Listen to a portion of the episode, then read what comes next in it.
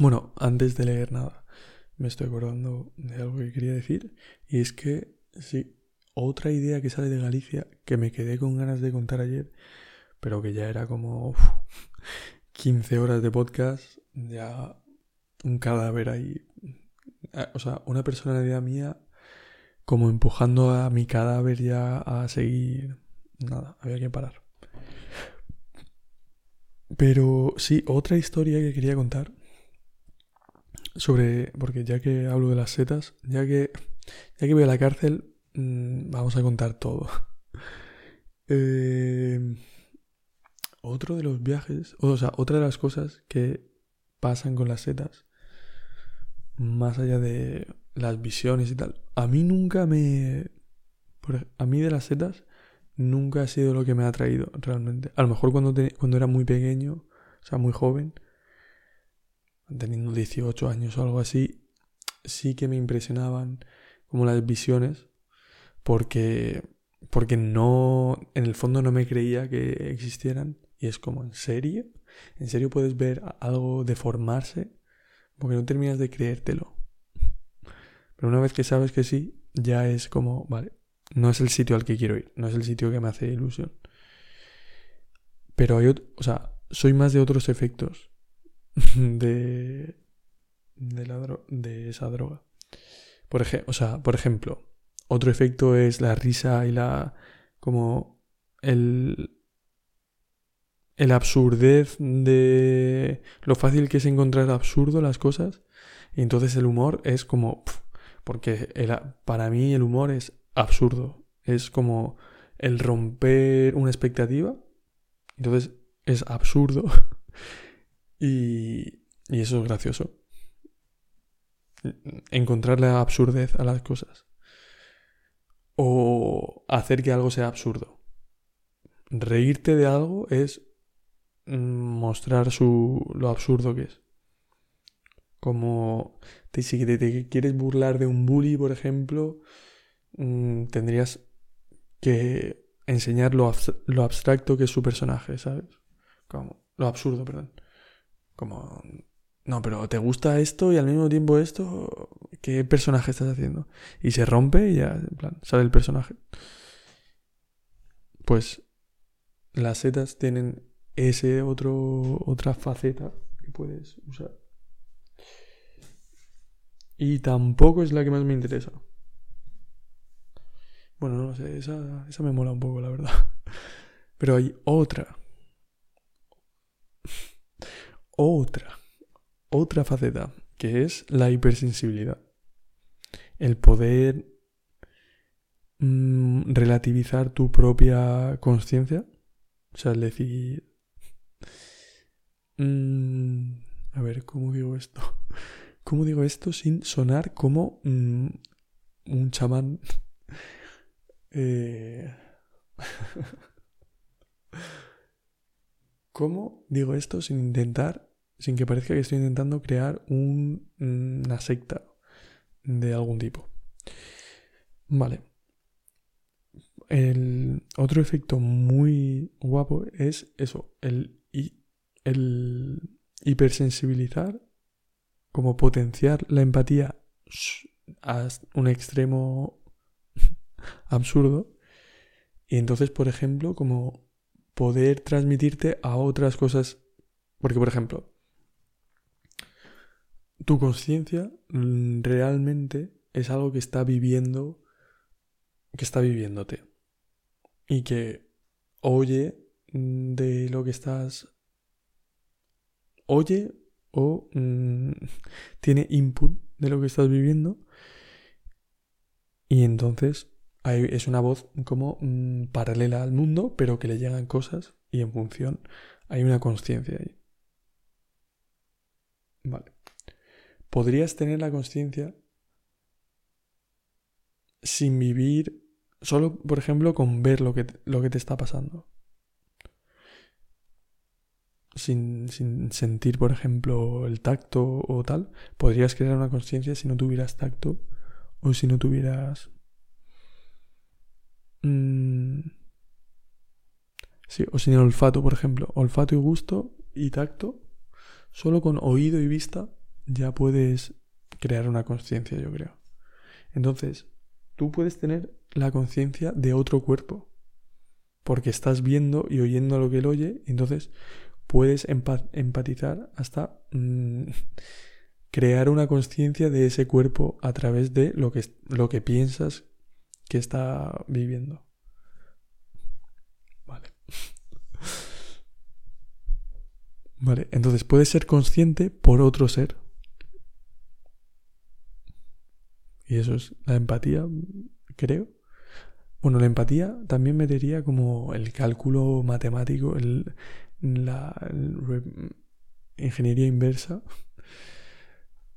em, que puedes hacer como a través de los de la forma de expresarse de alguien, puedes como mm, eso, hacer ingeniería inversa de qué tiene que sentir esta persona para expresarse de esta manera. Vale, pero no, yo no digo eso.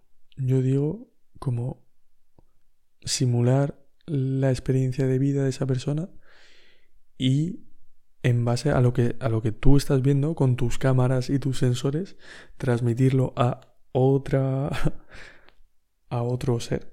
Y ahora mismo eres consciente de otro ser. Pues eso me pasa con, con las setas. Esa hipersensibilización o sensibilidad. Em, y, es un, y está muy guapo. Está muy, muy guapo.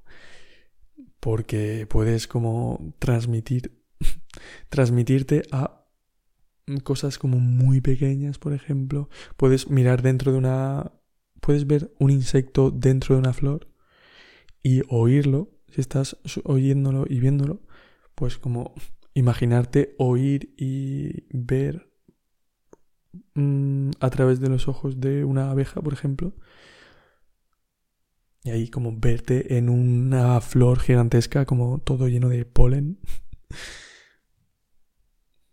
Puedes Puedes hacer eso, por ejemplo. O puedes, por ejemplo, este viaje, a mí lo que me ha pasado es, eh, me metí como en el mar y me puse como muy cerca, apoyado en una roca, muy cerca de como una roca con caracolas. Y todas las caracolas tenían como un punto naranja en la parte de arriba. Bueno, me quedé un rato, ¿eh? O sea, ya llevaba un tiempo viviendo entre las caracolas antes de... Antes de generalizar sobre ellas. Porque, por ejemplo, se mueven. O sea, una cosa que estaba viendo era como... Cómo las olas movían. Entonces, cómo la caracola mm, resiste a, a, ese vaivén de olas, ¿sabes? Está haciendo como una fuerza... Todo, toda su conciencia es mm, fuerza, es muscular, es una pura conciencia muscular. Como estiramientos por aquí, estiramientos. No tiene... ¿Tiene oído? ¿Oyen las caracolas? O sea, están oyendo cosas. Porque ¿cómo hacen eso? ¿Qué músculo les permite oír? ¿Son pura conciencia muscular? No sé, la verdad. No lo sé, no lo sé. Tengo que informarme más de esto. Em, bueno, el caso es que estando un rato ya fijado sobre las caracolas, mm, me di cuenta que todas tenían como un punto naranja en la parte de arriba de la, de la caracola. Y no sabía si era, porque tampoco estaba seguro de que fueran caracolas, porque no había tocado.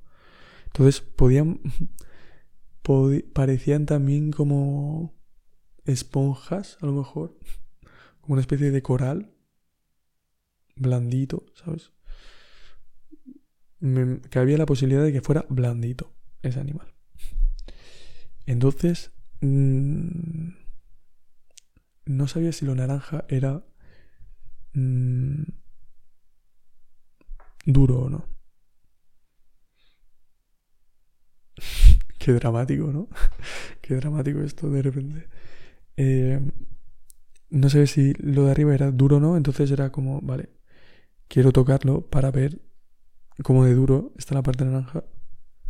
Pero claro, cuando acerco el dedo a la caracola, se despierta ahí la hipersensibilidad. Y entonces me imagino dentro de la caracola. O sea, ¿cómo sería estar dentro de una caracola cogiendo un trozo súper duro que me protege del el mundo exterior que es literalmente infierno? Todo pincha y todo ataca. Es que no puedo salir de este escudo todo el tiempo, tengo que estar aquí. Fíjate cómo tiene que ser el universo de, punzante para vivir agarrando un escudo literalmente y estar contra una roca. ¿Cómo tiene que ser tu percepción del universo? Vale, pues ese ser con esa mentalidad va a sentir como un gigante que puede aplastarlo con cero esfuerzo. Podría matarme pues tiene, tiene la habilidad de apuntarme con un rayo láser y exterminarme. Recemos porque no lo haga, a ver qué hace. Eso está sintiendo la caracola. eh, entonces, cuando he, cuando me acerco, no quiero como tocarla ahí súper, o sea, me da como miedo rasparle en la pared de su casa, literalmente.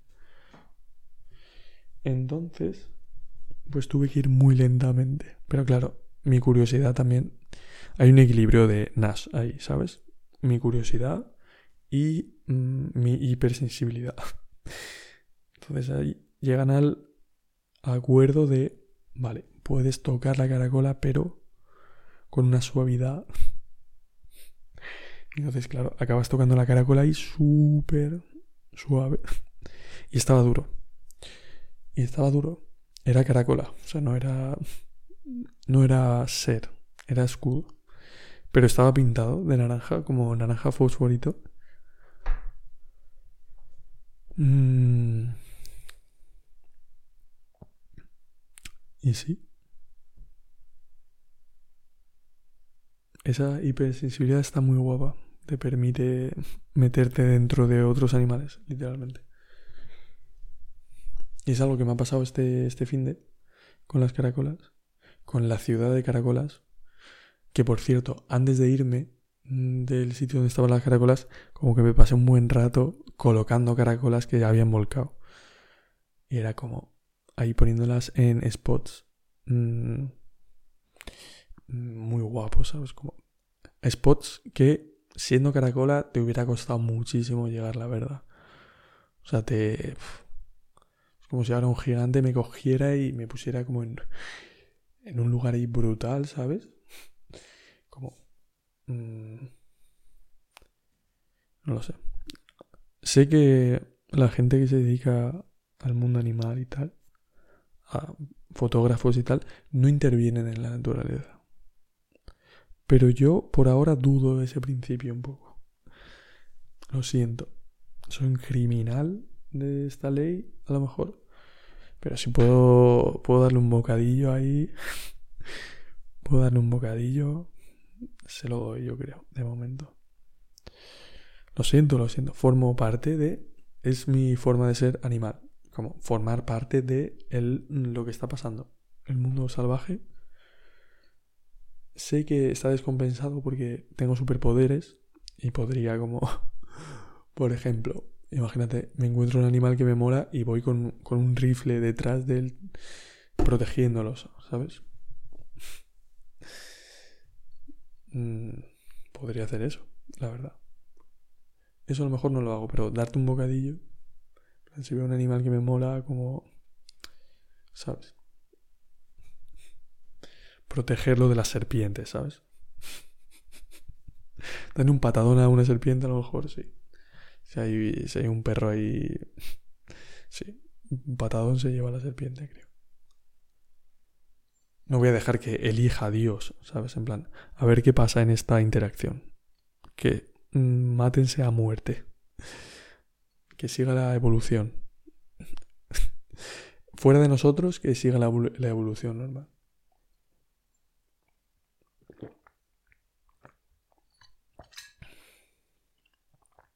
Claramente dentro de 2000 años, los animales que estén en la Tierra serán porque nos gustan. Claramente. O, o, o que pase algo en plan Miyazaki, ¿sabes? Hay como un bicho, el único, de repente, el medio ambiente se va tan a la mierda que hay como monstruos marinos que no hemos descubierto que salen de debajo de la tierra en plan, bro, cagaste. Ya está bien de tirar puto plastiquito, ¿vale, bro? Y en plan... Mm, eh, aniquilación, ¿sabes? Como van casa por casa, reventando la puerta y en plan, parollo. Nos huelen, ¿sabes? Nos huelen y no escapa ni Dios. Ya está. Y es que encima tienen razón. ¿Cómo? ¿Cómo? Que, que nos dé la oportunidad de hablar ahí como ¿Por qué estás tirando tanto puto plástico a mi casa, bro? Y que no sepamos qué decir, ¿sabes? Quedarnos en plan, pues la verdad es que tienes razón. La verdad es que tienes razón. Te pido perdón, a lo mejor, podríamos decir. Pero yo, si fuera él, si hubiera un monstruo marino de las profundidades que tuviera la capacidad de matarnos ahora a todos los humanos, y lo hiciera, yo es que no tendría, o sea, me defendería seguramente como para ya corregirlo yo, si tal. Pero que vamos, que no me enfadaría contra él por intentar matar a toda la especie humana, la verdad. No, bueno. Sin rencor, sin rencor. No lo comparto, pero, pero lo respeto. o sea, no lo comparto. No voy a matar yo humanos, ¿sabes? No voy a... Tampoco estamos en esas. Pero, claro, si una víctima del ser humano se revelase ya muerte, lo entiendo. Lo entiendo porque no nos estamos portando... Estamos teniendo unas actitudes un poquito feas, ¿eh? Seamos sinceros un poquito... Estamos teniendo actitudes un poquito... ¿Eh? ¿Un poquito? ¿Con el medio ambiente? No. Un poquito... Cosas que... si yo fuera el medio ambiente y me enterase de lo que está haciendo mucha gente, estaría feo. O sea, no... Me jodería, bro. Me jodería, la verdad. O sea, hay mucha gente que... estaría en plan, ¿en serio, bro? ¿En serio? Un día os va a pillar el medio ambiente por la calle, bro. Un día os va a pillar el puto medio ambiente por la calle, te va a tocar, te va a coger, ¿cómo decía Ignatius? Te coge por la solapa, el, el medio ambiente te coge por la solapa en plan, bro, ¿qué llevas haciendo? ¿Te crees que no me estoy enterando? ¿Te crees que no me, estás, no me están contando lo que estás haciendo últimamente, bro? ¿Te crees que no... No he visto lo que estás tirando a la basura, bro? Y no tienes escapatoria. No tienes escapatoria porque tienes razón. Pues así, eso lo entendería, la verdad.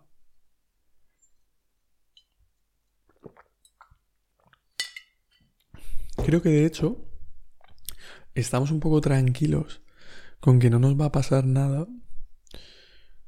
porque ya hemos hecho de todo y no ha pasado nada, ¿sabes? Y entonces estamos como joder, con las mierdas que hemos hecho en el pasado y aquí seguimos, no creo que... No creo que no reciclar vaya a ser el fin, ¿no? Pues sí, bro, ahí te, equivocas. es el puto fin de todos, ¿entiendes? Esta va a ser. Nos va a pasar un poco como... Como al del padre, a Don, no, es Don Corleone, creo que es el personaje que existió, existió históricamente y que creo que acabaron pillándolo por, no, no es, no, no, no, no, no sé, famoso mafioso en Estados Unidos. Mm, no sé,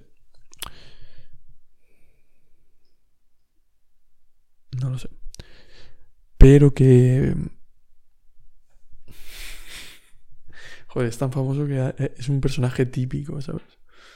Como el italiano mafioso en Estados Unidos. Em, que acabaron pillándolo por, por impuestos, por evasión de impuestos. Pues nos va a pasar igual. Con todas las mm, locuras que hemos hecho de llegar a Australia y masacrar a todos los animales, todos los mamíferos grandes, en plan masacrar, masacrarlos. Porque, por ejemplo, yo imagino que los mamuts podrían haber matado mucha más gente de la que mataban. Porque yo creo que un mamut como que no va matando peña por ahí. No. Un mamut se cruza con un hipopótamo, por ejemplo. No creo que lo reviente, ¿sabes? Plan. Porque además los elefantes son. son herbívoros, ¿puede ser? ¿Son vegetarianos? ¿Los elefantes? Hablar de. Claro, porque hay otros animales que es por puro no puedo atacar. Pero un elefante, un elefante vegetariano, no es herbívoro. Es como podría reventarse a cualquiera y no va a hacerlo. Va a comerse su ensaladita. Ya está.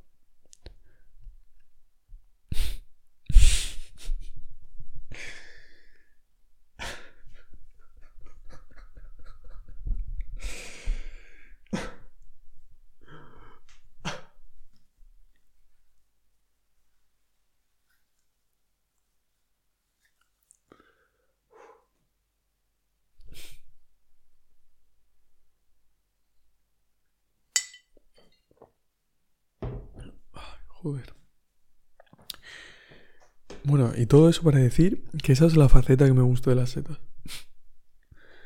Esa es la faceta más guapa. O bueno, en este momento. No me voy a fijar como objeto, ya en el tiempo. Ahora mismo es esa la faceta que me atrae, la verdad.